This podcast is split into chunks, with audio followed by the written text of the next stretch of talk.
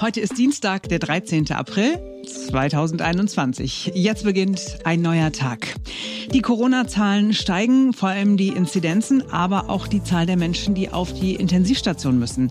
Wir sprechen mit einem Epidemiologen, der sagt, er versteht die Weltuntergangsstimmung überhaupt nicht. Wir befassen uns dann außerdem noch einmal kurz und schmerzlos, ich hoffe schmerzlos, ich hoffe auch kurz, mit der Kandidatenkür bei der Union. Irgendwas hat mir da äh, nicht gepasst.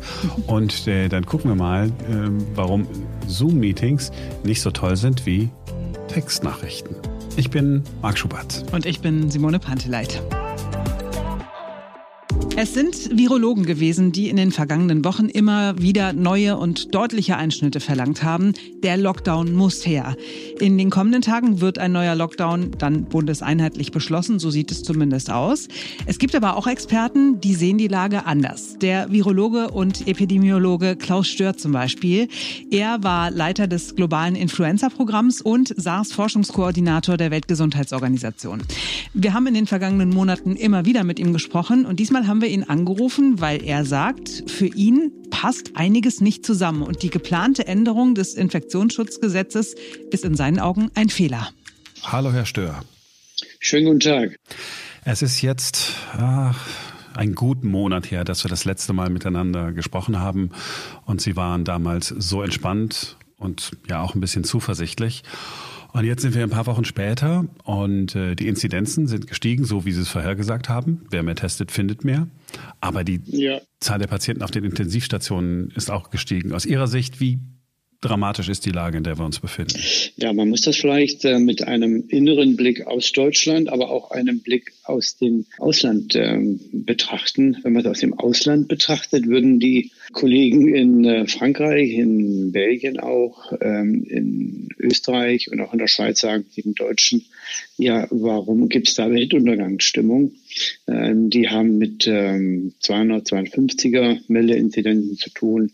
Im Ausland würde man vielleicht auch sagen, guck mal, wir haben in Österreich ja 30 Prozent weniger Betten, in Frankreich sogar 40 oder 50 Prozent weniger Intensivbetten, in der Schweiz nur die Hälfte der Intensivbetten wie in Deutschland und trotzdem kommen die dort zurecht. Natürlich in Frankreich jetzt äh, auch an die Grenze weil doch äh, einiges an den Wahloperationen verschoben werden muss, haben aber immer noch, glaube ich, 20 Prozent an Covid-Betten. Aber wenn man Krebspatienten verschieben muss, das ist schon nicht mehr sehr gut. In Deutschland von innen nach außen betrachtet, ist es natürlich dann offensichtlich ein ganz anderes Bild. Ihre Hörer haben auch gehört, was die Kollegen von der Intensivmedizin für dramatische äh, Nachrichten schicken. Ja, in der Tat. Und das passt irgendwie für mich nicht zusammen. Ich habe sehr lange im Ausland gewohnt und Deutschland auch von außen betrachtet und sehe es jetzt von innen. Äh, irgendwie ist das für mich nicht schlüssig. Natürlich haben wir wieder über 4.500 Personen auf der Intensivstation, was vielleicht auch weggelassen wird. Äh, häufig ist, dass die Liegedauer der einzelnen Patienten sich verlängert hat. Dadurch sind natürlich mehr Betten ausgelastet, sind vielleicht nicht mehr ganz so viele Personen dann auf der Intensivstation. Die Todesfälle gehen auch weiter zurück, was ja wichtig ist und auch erwartet wurde. Gut ist eigentlich aus meiner Sicht auch, dass das eingetreten ist, was ich eigentlich auch so vorhergesehen habe, nämlich dass die Varianten offensichtlich keinen dramatischen Einfluss spielen bei der Dynamik, die wir sehen, obwohl das niemand mit Sicherheit sagen kann. Es gibt in Deutschland leider keine Studien, wo man auseinanderdividieren könnte, es sind jetzt die Varianten, die zunehmen oder es ist die tatsächlich höhere Mobilität, da gibt es Daten zu. Interessant ist das wieder, wenn man nach England schaut, nach Irland schaut, äh, auch nach Portugal, dort äh, sind die Varianten ja nun schon über 90 Prozent, fast schon 100 Prozent äh, beteiligt am Infektionsgeschehen und die Anzahl der Infektionen pro Tag und auch pro Woche sind niedriger also in Deutschland. Auch das passt irgendwie nicht zu dieser gegenwärtigen Narrativ in Deutschland. Die Varianten machen alles ganz schlimm. Aber Sie sagen, die Varianten machen sich schlimm, aber die Zahlen sind ja dann doch äh, deutlich gestiegen. Also die Inzidenzzahlen sind gestiegen, es liegen mehr Menschen auf der Intensivstation. Ich würde als Gradmesser der Krankheitsschwere auf jeden Fall die Einweisung auf den Intensivstationen nehmen. Das ist dramatisch, dass hier geht es um Leben und Tod. Äh, und die haben zugenommen, das ist äh, ohne Zweifel. Aber wir wissen halt nicht leider, weil es in Deutschland keine Studien gibt, wo der Grund liegt. Und wenn man kausal Ursachen bekämpfen will, dann ist es schon gut, dass man die Ursachen kennt und nicht äh, halt doch ein bisschen im Nebel stochert. Bei den Kindern gibt es schon Daten. Äh, es wird ja immer wieder kolportiert, dass die Kinder schwerer betroffen sind wegen der Variante und auch häufiger und gleichzeitig gibt es ein gutes Netzwerk in Deutschland. Alle Intensivstationen, alle Kinderkrankenhäuser äh, haben ein Netzwerk gebildet. Zwei Drittel von denen berichten tagesgenau mit einem gewissen Meldeverzug.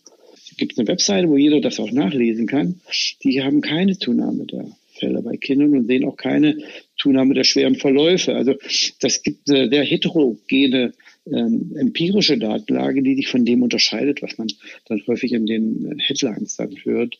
Ähm, auch die Modelle, die wir gesehen haben, noch vor vier Wochen, ähm, der Spiegel hat dann über 50.000 Fälle vorhergesagt. Es gibt dann ähm, Akademiker am Anfang ihrer äh, Laufbahn, auch Physiker, die dann ihre Kurven gezeichnet haben. Und die wurden dann auch noch verwendet und hochgradigen Journalen.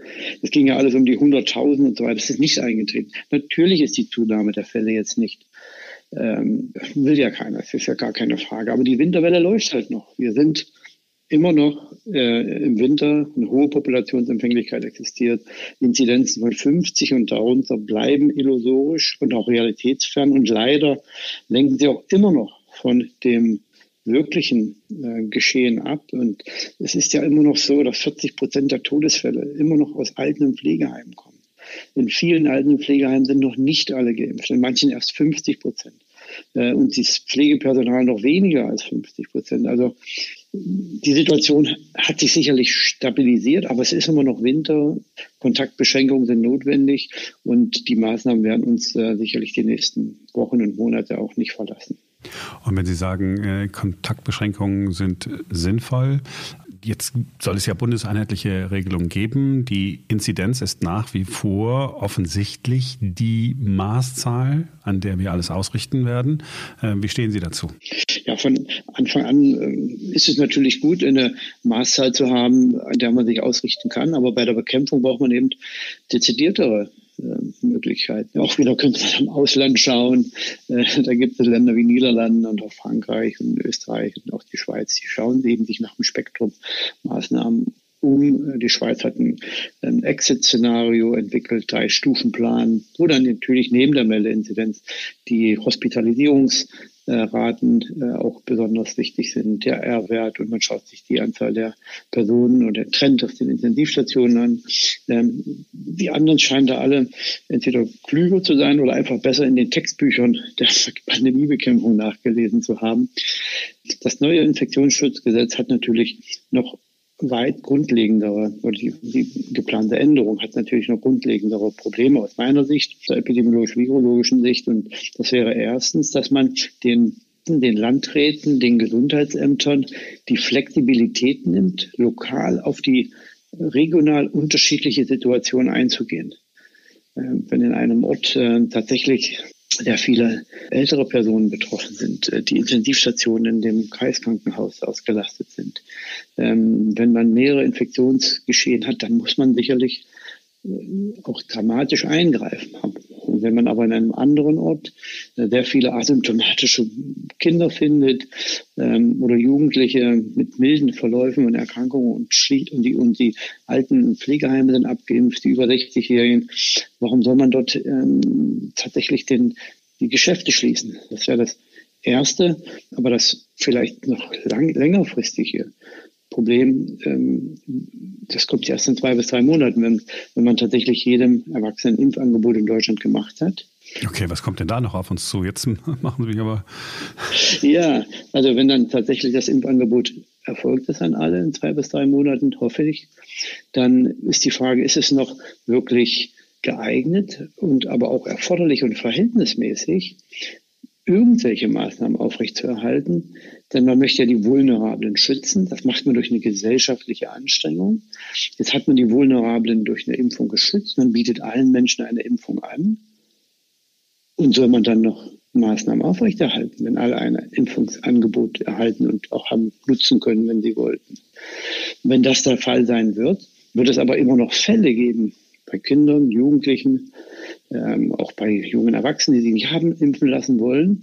Und es kann gut sein, dass die Meldeinzidenz dann mal auch über 100 geht und dann schließt man Kreise, obwohl eigentlich jeder ein Impfangebot hatte und sich hatte schützen können. Also das, ähm, glaube ich, ist, äh, man, man legt sich ja äh, noch eine zusätzliche Fußfessel da an.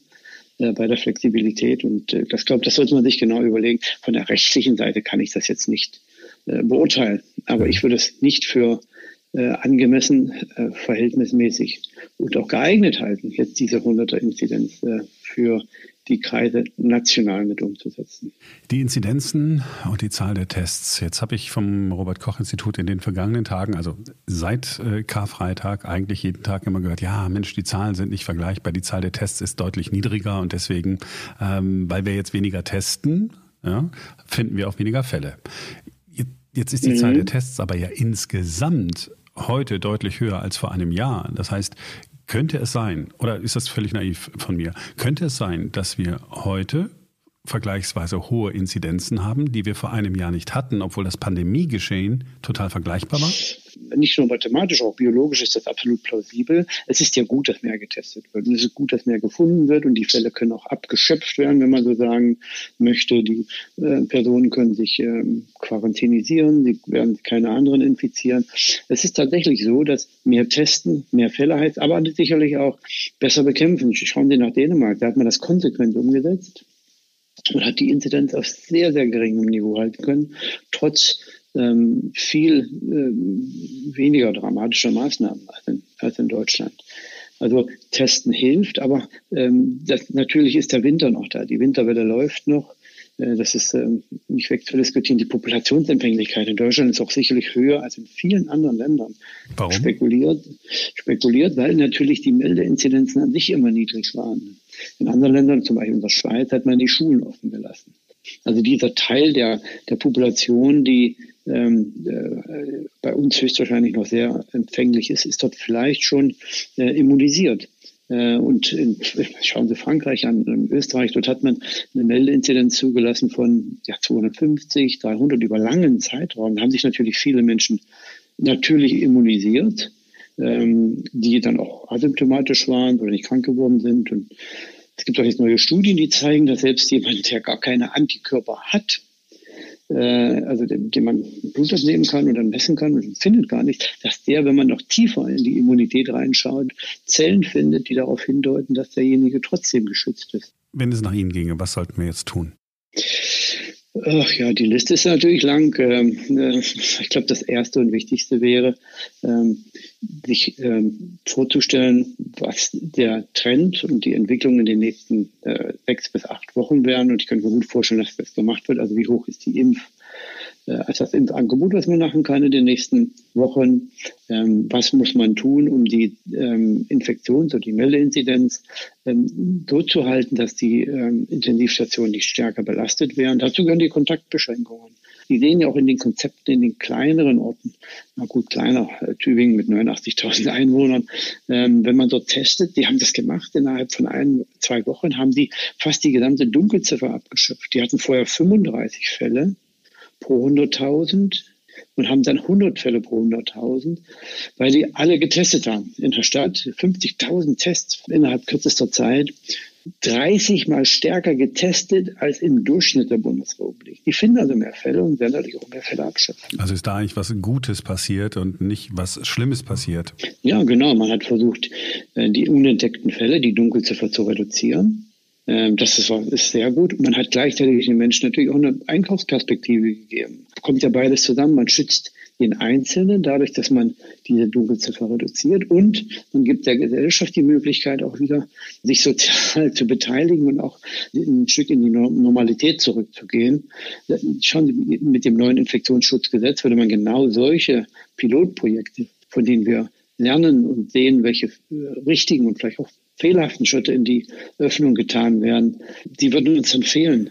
So, mit Blick auf Ihre Zeit, Sie müssen nämlich äh, jetzt los. Meine äh, Abschlussfrage ist, Sie bleiben so gelassen, wie Sie die letzten Male waren, als wir miteinander gesprochen haben? Also ja, gelassen kann man sein, wenn man sieht, dass wir uns doch mit großen Schritten dem Pandemieende nähern, wer all die Impfung breiter greift. Und ich glaube auch, weil die Unterstützung für die Maßnahmen jetzt zumindest in den nächsten Wochen bis zum Winterende auch noch da ist. Nicht gelassen kann man sein, wenn es darum geht, tatsächlich falsche Maßnahmen für den richtigen Zweck anzuwenden. Da bin ich dann schon besorgt, vor allen Dingen, wenn man sich jetzt die Novellierung des Infektionsschutzgesetzes anschaut. Herr Stör, haben Sie vielen Dank für Ihre Zeit. Vielen Dank für das Interview. Ich bedanke mich bei Ihnen. Ja, Armin Laschet. Über den müssen wir heute leider auch wieder reden. Er hat die Rückendeckung der CDU-Spitze. Diese Einmeldung hatten wir gestern Vormittag wohl alle auf dem Handy. Und Marc, dich hat das überrascht. Mich hat das wirklich überrascht. Ich, ich verstehe es auch noch nicht so ganz. Also ich hatte schon gedacht, dass es äh, mehr Diskussionen geben würde innerhalb der CDU-Chefetage. Es ist zwar jetzt formell äh, noch nichts beschlossen worden auf diesem Meeting, aber ich hätte schon erwartet, dass wenn man sich so sonntags hinstellt und sagt, okay, jetzt beginnt das Verfahren, jetzt sollen sich alle eine Meinung bilden, dass man dann so ein bisschen mehr Platz für Diskussionen lässt. Aber äh, dass sich alle so einig sein sollen, dass Armin Laschet der richtige Mann ist, ich, ich weiß es nicht. Ich fand es vor allem ein bisschen scheinheilig. Ne? Am Sonntag sagt Laschet noch, alle sollen erstmal in Ruhe überlegen und er rechne da noch nicht mit einer Entscheidung bei dem Treffen am Montag. Hier, wir hören mal kurz, was er bei Tina Hassel im Fernsehinterview gesagt hat. Sie haben aber als CDU-Chef das erste Zugriffsrecht. Warum greifen Sie nicht zu? Es ist keine Frage von Zugriffsrecht. Dieses Wort habe ich immer schon komisch gefunden. Es muss ja eine gemeinsame Meinung in den Parteien geben. Wer ist der richtige Kandidat? Die CDU beschäftigt sich morgen mit diesem Thema. Und es war heute eine gute gemeinsame Fraktionssitzung zwischen CDU und CSU, jedenfalls mit den Spitzen. Und wir haben den Weg gemeinsam besprochen. Jeder hat sein Pro, jeder hat sein Contra. Wir regieren beide große Länder und wir werden jetzt eine gute gemeinsame Lösung finden. Hm. Es wirkt alles irgendwie sehr abgekartet, ne? Ja, und weil, weil zwischen diesem Interview, sagen wir mal 18 Uhr am Sonntagabend und der Aussage dann nach der Präsidiumssitzung lag noch nicht einmal 24 Stunden. Und so hat es mhm. dann geklungen. Ja. Eines war heute in unseren Gremien erkennbar. Alle wollen eine schnelle Entscheidung. Alle Fakten liegen auf dem Tisch. Die Probleme, die wir diese Woche noch zu lösen haben, sind so groß, dass wir nicht mehr mit unseren innerparteilichen Themen uns beschäftigen sollten, sondern mit den großen Aufgaben, die jetzt vor Deutschland heute, morgen, in dieser Woche und in den nächsten Monaten liegen. Und deshalb wollen wir sehr schnell mit der CSU sprechen, eine gemeinsame Lösung finden. Und ich bin sicher, dass wir auch gemeinsam äh, dann alle Chancen haben, die Bundestagswahl zu gewinnen. Gut, das war aber am Sonntagabend auch noch nicht klar, dass große Probleme vor uns liegen und dass man die, weißt du, dass die wichtiger sind als die, ja. als die Probleme und die Frage der Kanzlerkandidatur innerhalb der Union. Also das war ja nicht abzusehen. Ja, und es, ist, es sind diese Formulierungen, es sind diese Zwischentöne, es ist das, was nicht gesagt wird, was einen so ein bisschen naja, zweifeln lässt, ob das nicht doch ein wirklich abgekartetes Spiel war. Und jeder Mensch, der sich das jetzt so anguckt oder angehört hat oder halbwegs verfolgt hat, würde sagen, ach ja, komm, was für eine Show. Da stellt er sich hin, ja, wir haben ordentliches Verfahren, wir sind Freunde und gucken da mal. Und am nächsten Tag schon, na, also jetzt, aber jetzt müssen wir wirklich, also die, die Pandemie ist wichtig. Das hat er ja vorher auch schon gesagt. Aber ich bin da genau bei dir, Simone. Das ist irgendwie genau das, was man von Politikern, ja, wo man weiß, dass Politiker so sind, vielleicht auch sein müssen. Aber wenn man es dann miterlebt, findet man es doch ein bisschen abstoßend, oder? Absolut. Und vor allen Dingen, also ich sagte ja gestern, glaube ich, äh, wir müssen mal gucken, wie machtgeil er wirklich ist. Er scheint halt wirklich sehr machtgeil zu sein und hat unfassbar dicke Du weißt schon was und mhm. ich verstehe das gar nicht, weil wenn man sich eben die Umfragewerte anguckt, dann müsste man doch eigentlich als normaler Mensch sagen, komm, okay, ich, ich wäre es auch gerne geworden, ich würde wirklich gerne Kanzler werden, aber da ist einer, den die Leute offenbar besser finden, mein Gott, dann soll der es machen. Weil wenn, wenn der Laschet Kanzlerkandidat wird, also ich würde es nicht mal ich sag's jetzt einfach so, ich würde es nicht mal in Erwägung ziehen, die CDU äh, zu wählen. Ja, also bei Söder würde ich zumindest drüber nachdenken, bei Laschet würde ich ganz klar sagen, auf gar keinen Fall. Ja, damit bist du nicht allein und wir wissen immer noch nicht, wer denn am Ende des Tages der tatsächliche Kanzlerkandidat der Union wird. Markus Söder war ganz bemerkenswert seine Wortwahl gestern bei dieser ja gut 20-minütigen Pressekonferenz, wenige Stunden nach der Pressekonferenz von Armin Laschet. Er sagt ganz viel. Es muss ja auch fair stattfinden. Das Ganze geht ja nicht mit Hop oder Top oder im Hauruck-Verfahren.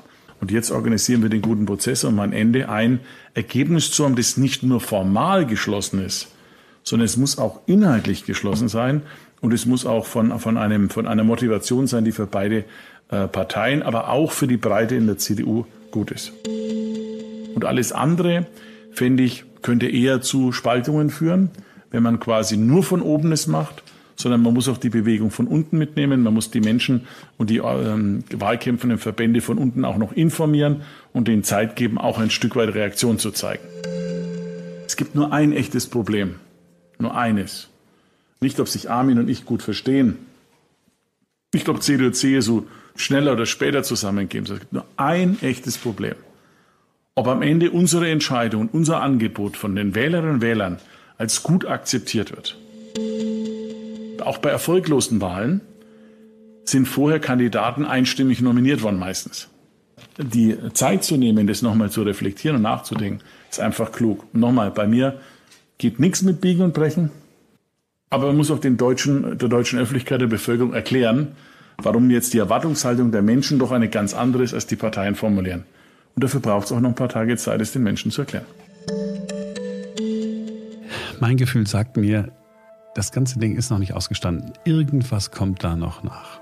Sind ja noch ein paar Tage hin, ne? Also noch ein knappes halbes Jahr bis zur Bundestagswahl. Da wird noch ein bisschen was passieren, glaube ich auch. So, jetzt wird mir Marc wieder Technologiefeindlichkeit unterstellen. Ähm, dabei gibt es wissenschaftliche Studien, die Marc selbst ausgebuddelt hat und die besagen, diese ganzen Zoom-Meetings sind nicht der Weisheit letzter Schluss. Ja, wir haben ja schon mal vor ein paar Wochen äh, darüber gesprochen, warum Menschen sich in Zoom-Meetings so unwohl fühlen. Unter anderem, weil man dadurch, dass man die ganze Zeit angestarrt wird und die, der Abstand des Kopfes, des, dem, den man da so vor sich hat, äh, zu nah ist und man sozusagen in der Intimsphäre bedroht ist. Das war das eine. Und jetzt gibt es äh, eine Studie von äh, Sozialpsychologen der Uni Duisburg-Essen. Äh, die haben eine Online-Umfrage gemacht unter na, immerhin gut 300 Menschen. Und dabei ist rausgekommen, also diese ganze Kommunikation mit Video und so weiter mh, mm, bringt nichts. Die Menschen finden das nicht so cool. Aber sie haben auch eine Idee, was den Menschen etwas bringt. Textbasierte Kommunikation. Simone, textbasierte Kommunikation. Also keine Sprachnachrichten, sondern ja. WhatsApp oder bei Signal irgendwelche geschriebenen Nachrichten. Ja. Ähm, E-Mails. Ja, ja, genau. Also ähm, Briefe per Brieftaube schicken. textbasierte Kommunikation erhöhe die Bereitschaft sogar, sich an das Social Distancing zu halten und ähm, erhöhe die Gefühle von sozialer Unterstützung und Lebenszufriedenheit. Heißt also, wenn du jetzt jemanden unterstützen willst in Zeiten des Lockdowns, es könnte reichen, dass du einfach eine WhatsApp-Nachricht schickst. Mhm. Lese ich daraus. Du musst aber auch nicht jetzt viele schicken, ja. Es war jetzt nicht, es müssen ganz viele sein. Und diese reine Sprachnachricht oder so ist da jetzt nicht äh, untersucht worden. Können wir nochmal einen Auftrag geben? Ja, müssen wir nicht. Da hören wir einfach mal auf unser Gefühl und lassen es einfach sein. Kennst du eigentlich äh, im Stern ein Quantum Trost, diese Humorseite? Nein. da gibt es Sätze für die Ewigkeit, ja. Also das sind immer so fünf typische Sätze zu einem ganz bestimmten Thema. Und in der aktuellen Ausgabe, ich habe sie gestern gerade gelesen beim Arzt im Wartezimmer, ähm, geht es auch um Videokonferenzen anscheinend nicht zum ersten Mal, denn es ist Teil 2782. Und diese fünf typischen Sätze zum Thema Videokonferenzen lauten diesmal, so, ich versuche mal meinen Bildschirm zu teilen. Oder auch, äh, Momentchen noch bitte. Seht ihr was? So, gleich sollte es gehen. Und fünftens, nicht? Verstehe ich jetzt nicht. Aber tatsächlich. ich, liebe, ich liebe diese Rubrik. Aber das ist, das passiert uns doch täglich, oder?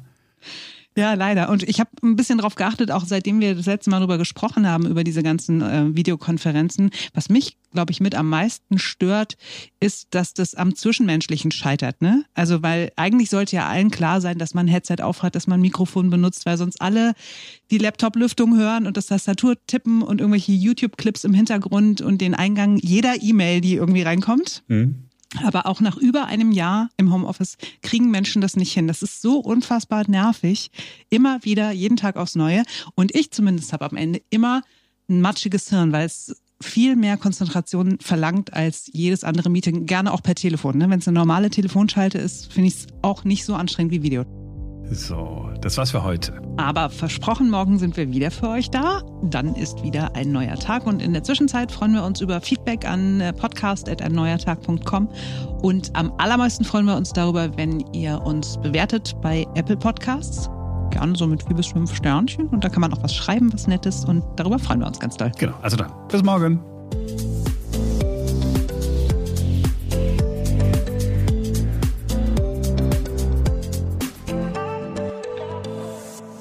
Ich hatte letztens eine äh, Schalte, äh, war per Zoom und äh, irgendeiner in London war zugeschaltet nur per Audio und äh, nicht per Bild. Da habe ich schon gedacht, ah, oh, ist irgendwie auch ganz cool, ganz angenehm. Ich finde es auch mal ganz gut. Da kann man vielleicht noch mal eine Zigarette rauchen oder einfach mal, weißt du, so mhm. aus der Cola-Flasche trinken, ohne dass es gleich blöd aussieht in so einem Meeting.